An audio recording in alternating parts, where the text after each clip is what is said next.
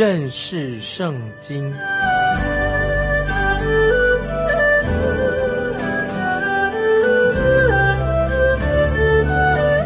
认识上帝的话，把上帝的话带到全世界。本节目是由认识圣经机构和环球广播电台联合制作，欢迎收听。亲爱的听众朋友，你好，欢迎收听认识圣经，我是麦基牧师。在这里，我们要看到主耶稣医治一个驼背的病，很严重的病。路加福音第十三章第十到十四节，安息日，耶稣在会堂里教训人。有一个女人被鬼附着，病了十八年，腰弯得一点直不起来。耶稣看见，便叫过他来，对他说：“女人，你脱离这病了。”于是用两只手按着他，他立刻直起腰来，就归荣耀与神。管会堂的因耶稣在安息日治病，就气愤愤地对众人说：“在六日应当做工，那六日之内可以来求医治，在安息日却不可。”从这段经文的记载里面，我们可以看到这个妇人她得的是一个很严重的驼背弯腰的疾病。现在的问题不是因为主耶稣把他的病医好的，而是主耶稣在安息日医治了他。这是主耶稣和当时的宗教领袖常常争执的一个焦点，是在于主耶稣在安息日医治病人。这个妇人身上的病让他痛苦了十八年之久。我们看到陆家医师用一些专有的名词来描述他的病，就是我们现在所通称的。僵直性脊椎炎啊，他脊椎有很大的问题，这是一种慢性病。这个病会让他的腰一直直不起来，很痛苦。这个可怜的妇人，她的腰久久的直不起来。我想很多人对他都会抱着同情的眼光。我们主耶稣在世上所医治的疾病当中，这也可能是一个最严重的疾病之一。接着我们看十五、十六节，十五、十六节，主说。假冒为善的人呐，难道你们个人在安息日不解开朝上的牛驴牵去引吗？况且这女人本是亚伯拉罕的后裔，被撒旦捆绑了这十八年，不当在安息日解开她的绑吗？我不明白为什么这个女人被撒旦捆绑了这么久十八年。显然她也不是一个坏女人。因为她还是会定期的来到会堂敬拜神，在会堂里面，主耶稣这位伟大的医师就对他说：“你脱离了这病了。”主耶稣用双手按着他，他立刻腰就直起来了，并且他归荣耀给神。主耶稣为什么要用手按他呢？虽然这不是一个必要的动作，但是可以借着按手提高他的信心。这是代表说。直接的跟这个人的接触，我们跟主耶稣的关系也是要有直接的接触，这是很重要的。这个时候，管会堂的人就严厉的斥责这个妇人。可是他来到会堂，他原来并不是要来得到医治的，他没有这个念头。我们看到这些宗教领袖的反应也是非常的奇怪，他们对安息日律法这些规条很执着。他们内心并不关心被病折磨了十八年的这个可怜的妇人，他不关心这个，他只关心这些律法的条文。对他们来说，一定要把安息日的问题弄清楚，这最重要的。安息日有许多事情，这个不能做，那个不能做。那个时候他们弄得很复杂，让当事人已经承担不起了。到今天啊，很多人也喜欢讨论安息日的问题，常常激烈的争辩。其实我们应当做什么呢？就叫不要花时间在这些事情上面，要学习怎么样花时间的活出安息日所代表的精神，这个是才最重要的。听众朋友，你说是不是？接着我们来看第十七节，耶稣说这话，他的敌人都惭愧了，众人因他所行的一切荣耀的事都欢喜了。我们看见当时在会堂里面的人听到主耶稣所说的话，他们都很高兴，但是很可惜他们。似乎并不想就立刻的跟随主了，跟随主耶稣了。我们也可能把我们的宗教、我们的信仰变成太形式化的，会使得你好像变得冷酷无情。结果就会因为你常常太过于宗教的形式化，就把主耶稣从我们的生活当中赶出去了。你可能很聪明，以为你有很多的答案，什么答案你都有。很可能你也很会辩论宗教的事情，但是真正的问题在于，你有没有让主耶稣进到你的心里面？没有什么东西在你的心里面可以代替主耶稣的。听众朋友，如果你心里面有很多的疑惑，或者说你心里面有很多心结不能解开，你人生被重担压得喘不过气来了，那么请你就把你一切的重担带到主耶稣面前。并且我们可以随时的求告他，主耶稣已经预备好了要解决你人生的问题，这是我们听众朋友可以学习的功课。来到主耶稣面前，交托重担，求主耶稣给我们解决。接着我们看十八到二十一节，耶稣说：“神的国好像什么？我拿什么来比较呢？好像一粒芥菜种，有人拿去种在园子里，长大成树，天上的飞鸟宿在它的枝上。”竖在他的枝上，又说：“我拿什么来比神的国呢？好比面笑，有妇人拿来藏在三斗面里，只等全团都发起来。”这段关于这个面笑的问题，芥菜种在这里象征着，可以说基督教会，基督的教会很多往外扩展啊，许多的组织，很多的宗派。芥菜种本来是一种草本的植物，它不是大树。今天基督教的组织很多宗派好像没有变小，反而快速的成长，成长到一个多到不正常的一个地步。当他们宗派越来越大的时候，组织越来越多的时候，小心啊，可能会失去了它原本的特色。这个飞鸟在这里是比喻着什么呢？是一个很关键的字，飞鸟。是代表着魔鬼的工作，魔鬼撒旦在基督教所做的不好的工作，或者基魔鬼在教会里面他活动很频繁。这里讲到笑啊，面笑，这个笑不是指福音，是指罪的本质。在圣经里面用这个笑的字，从来不是代表好的意思，不是代表善。笑一直是有负面的意思。笑这个字在圣经里面一共出现了，共有九十八次，在旧约圣经里面有七十五次，新约圣经有二十三次。虽然有很多人认为说这个笑是代表说福音要传遍全世界，是改变人啊，但是啊这种说法是一个啊不正确的，因为只有在耶稣基督再来的时候，他要在地上建立神的国度。在之前，我们这个世界不会有永久的国度，也没有永久的和平。今天我们看见这些有组织的教会，不可能建立一个神的国在地上。只有等到主耶稣第二次他的时候到了，第二次再来的时候，主耶稣要亲自的把他的国建立在地上。接着我们看二十二节，耶稣往耶路撒冷去，在所经过的各城各乡教训人。啊，这里我们看见主耶稣这个时候，他继续往耶路撒冷走去。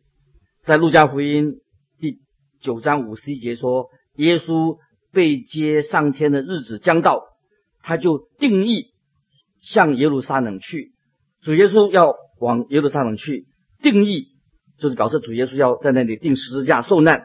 这是我们主耶稣在世界上最后的一段旅程。接着我们来看二十三。到三十节，二十三到三十节，有一个人问他说：“主啊，得救的人少吗？”耶稣对众人说：“你们要努力进窄门。我告诉你们，将来有许多人想要进去，却是不能。及至家主起来关了门，你们站在门外叩门，说：‘主啊，给我们开门。’他就回答说。”我不认识你们，不晓得你们是哪里来的。那是你们要说，我们在你面前吃过喝过，你也在我们街上教训过人。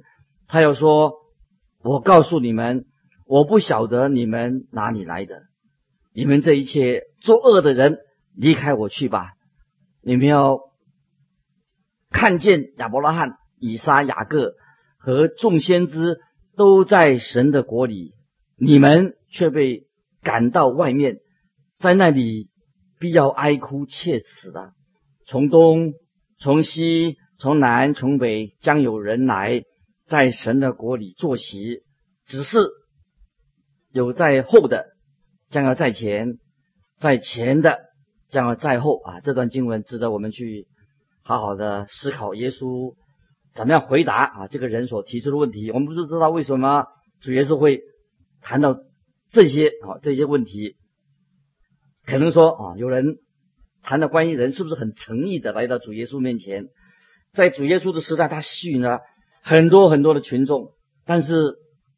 我们就，他们就后来就发现了，原来跟从主耶稣、信耶稣要付上代价的。因此，很多人我们看见今天很多人来来去去，他很不稳定的。那么这里我们看见，就是主耶稣最后一次，他要到最后一次到耶路撒冷，很明显的跟随主耶稣的人就少了很多。这个就是马可福音十四章五十节也这样说，门徒都离开他逃跑了。主耶稣。这样说啊，若要跟从主，如果我们要跟从他，就要付上代价。所以，我们看到今天有一些知识分子或者生活过得很富裕的人，认为，哎呦，跟从主耶稣要付上代价，这个这个是太奇怪了啊，好像是一种异端呐。因此，因为哈，因为这个人问到得救的人少吗？啊，当然这是一个假设性的问题，主耶稣没有直接的回答。但是主耶稣对这个人说。你要确定，要很确定知道你自己是否得救啊，亲爱的听众朋友，这也是很重要的。重要的是你是不是已经得救了这个问题，你常常要面对这样的问题。在这个简单的啊这段经文里面，主耶稣说到啊，在这些蒙恩得救的人的当中，他有些人他并不是啊来自亚伯拉罕、以撒、雅各，他不是他们的子孙，也可以在神面前说明了可以蒙恩得救。接着我们看三十一到三十三节。正当那时，有几个法利赛人来对耶稣说：“离开这里去吧，因为希律想要杀你。”耶稣说：“你去告诉那个狐狸说，今天、明天我要赶鬼治病，第三天我的事就成全了。虽然这样，今天、明天、后天我必须前行，因为。”先知在耶路撒冷之外丧命的是不能的。这个时候，我们看见法利赛人就向耶稣提出警告，就说希律要杀他。主耶稣说，却说这个西域他是一个狐狸，当然啊动物不会变成人啊，不会升格变成人啊。但是我们看见有的人他生活的就像一个禽兽一样啊，很可惜。接下来我们主耶稣在这里。就宣告了啊，他将要他的救赎的大功复活的啊一个事情要成就。接着我们看十三章路加福音十三章三十四、三十五节：耶路撒冷啊，耶路撒冷啊，你常杀害先知，又用石头打死那奉差遣到你这里来的人。我多次愿意聚集你的儿女，好像母鸡把小鸡聚集在翅膀底下，只是。你们不愿意看啊！你们的家成为荒场，留给你们。我告诉你们，从今以后，你们不得再见我，只等到你们说奉主名来的，是应当称颂的。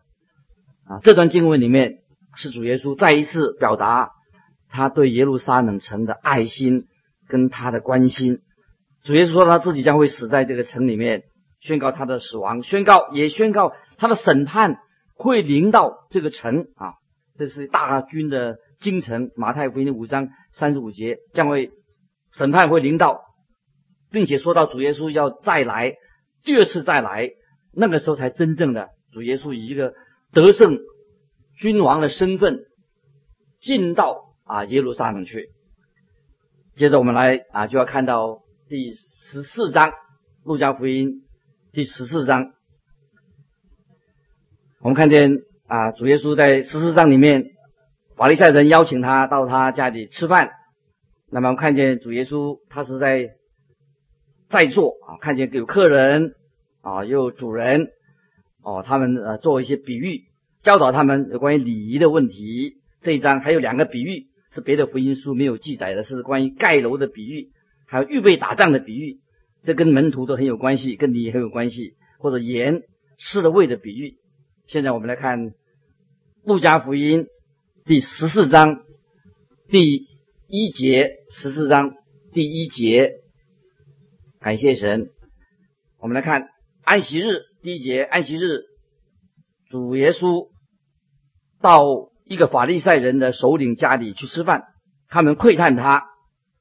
这里我们看见啊，如果有法利赛人要请你或者请我到他家里吃饭的话，如果他要找我们麻烦的话，那我们就不会去，对不对？法利赛人是专门要挑主耶稣的毛病，要羞辱主耶稣的。这段经文里面就提供了当时的这个吃饭的一个气氛、那个环境啊，当时的境况就是这样子的。这个是在那天晚餐的时候的序幕，目的是要制造紧张啊，制造紧张。那这里我们看到啊，第二节，在他面前有一个换水谷的人，在他面前有一个犯水谷的人。他们设了一个陷阱，要来害主耶稣。我认为这个人是故意被法利赛人安排在这个餐桌上，在这个会餐会上，因为他要让主耶稣违反违反安息日的规定，因为他们知道主耶稣会医治这个人。请注意啊，主耶稣做了什么事情？主耶稣就先问了一个问题，他们却不敢回答。我们来看第三到第五节。耶稣对律法师和法利赛人说：“安息日治病可以不可以？”他们却不言语。耶稣就治好那人，叫他走了，便对他们说：“你们中间谁有驴或有牛在安息日掉在井里，不立时拉他上来呢？”如果我们看见啊有人的牛驴啊掉在井里面，他们当然会把它。救起来。换句话说，主耶稣知道，在安息日如果发生紧急的事情，是可以来处理的。所以耶稣就，他就是说，他就要治医治这个病人，因为他遇到了困难。我们看第六节，他们不能对答这话，他们不能对答这话，那么使这个晚餐变得很紧张的啊，很紧张的。那么第七节啊，主耶稣继续他要所说的话。主耶稣见所请的十四章第七节啊，耶稣见所请的客人拣选选择守卫，就用比喻对他们说：有人拣择啊，选那个守卫做，这个场景一定很热闹。在当时，主人主人如果没有特别的吩咐的话，有些客人他们怎么样啊？他就会抢最好的位置。一般的桌子有四个主要的位置，年纪较大的法利赛人，他们的动作也许比较慢，他们就会抢站好比较好的位置。你能想象哇，这是一个很滑稽的一个场面，大家在抢位置，看到这些人拼命的要想抢掉嘉宾的位置，谁也不让是谁。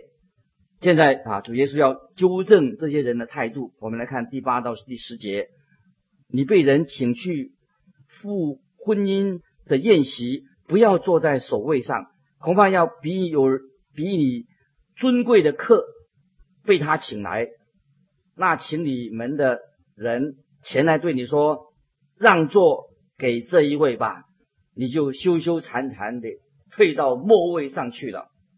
你被请的时候，就去坐在末位上，好叫那请你的人来对你说：“朋友，请上座。”那时你在同席的人面前。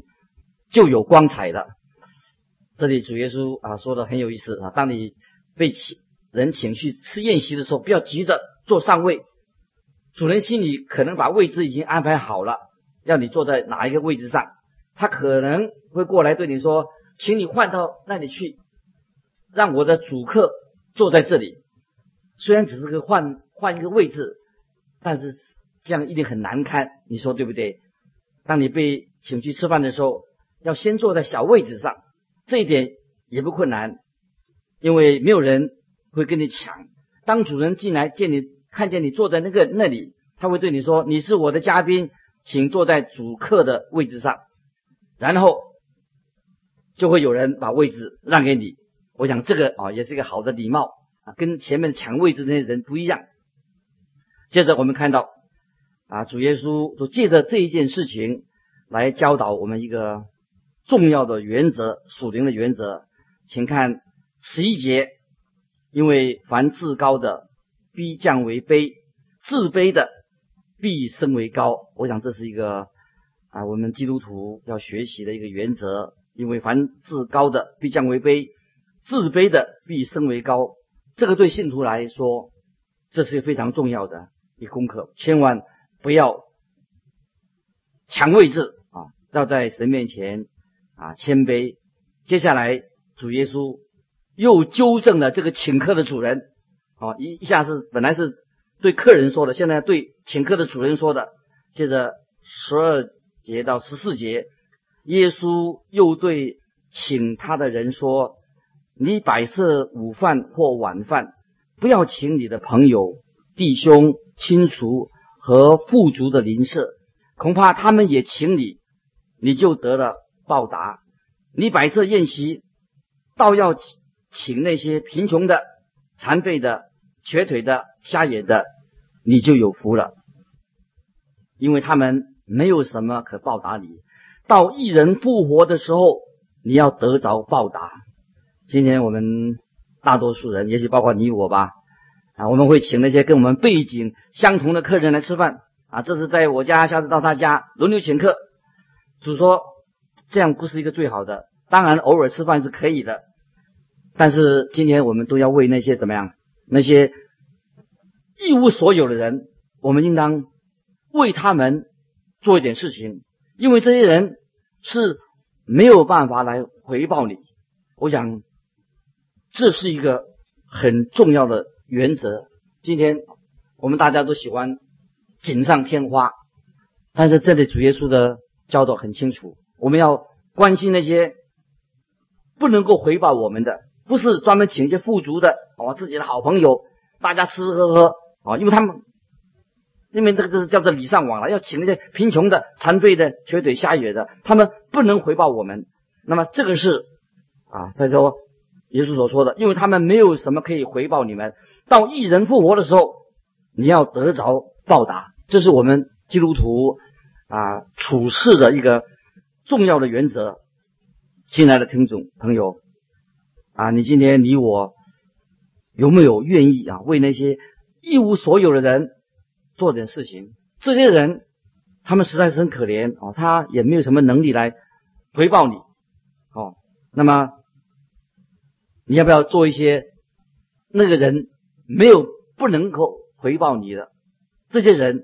你要把他请到家里来，为他做点事情。我想这是一个啊重要的属灵功课啊，是你我啊都要啊学习的。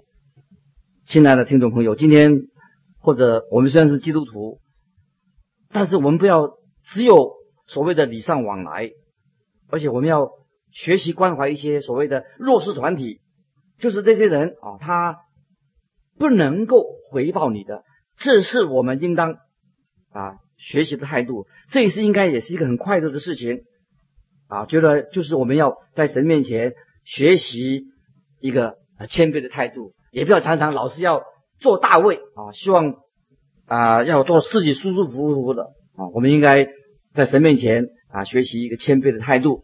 也要在神面前啊学习功课，要关心那些软弱的、孤苦的人啊，他们啊在我们的身边啊，我们应该要注意到啊他们的需要。我想今天啊，这是在主耶稣面对着耶路撒冷将要受难、钉十字架、也要复活啊之前啊，教导我们一个啊重要的属灵功课。报道的我们亲爱的听众朋友。在你我的人生当中啊，这些功课是我们啊必修的课程哦，因为啊主耶稣啊提醒我们，再也提醒我们，因为这些人没有什么可报答的，到一人复活的时候要得着报答啊，这是啊今天啊这段的属灵的功课，要你我在神面前要好好的思考，要学习啊。今天我们分享啊就到这里，欢迎你来信啊，有什么分享的，有什么感动啊，可以寄信来到环球电台认识圣经麦基牧师收。愿神祝福你，我们下次再见。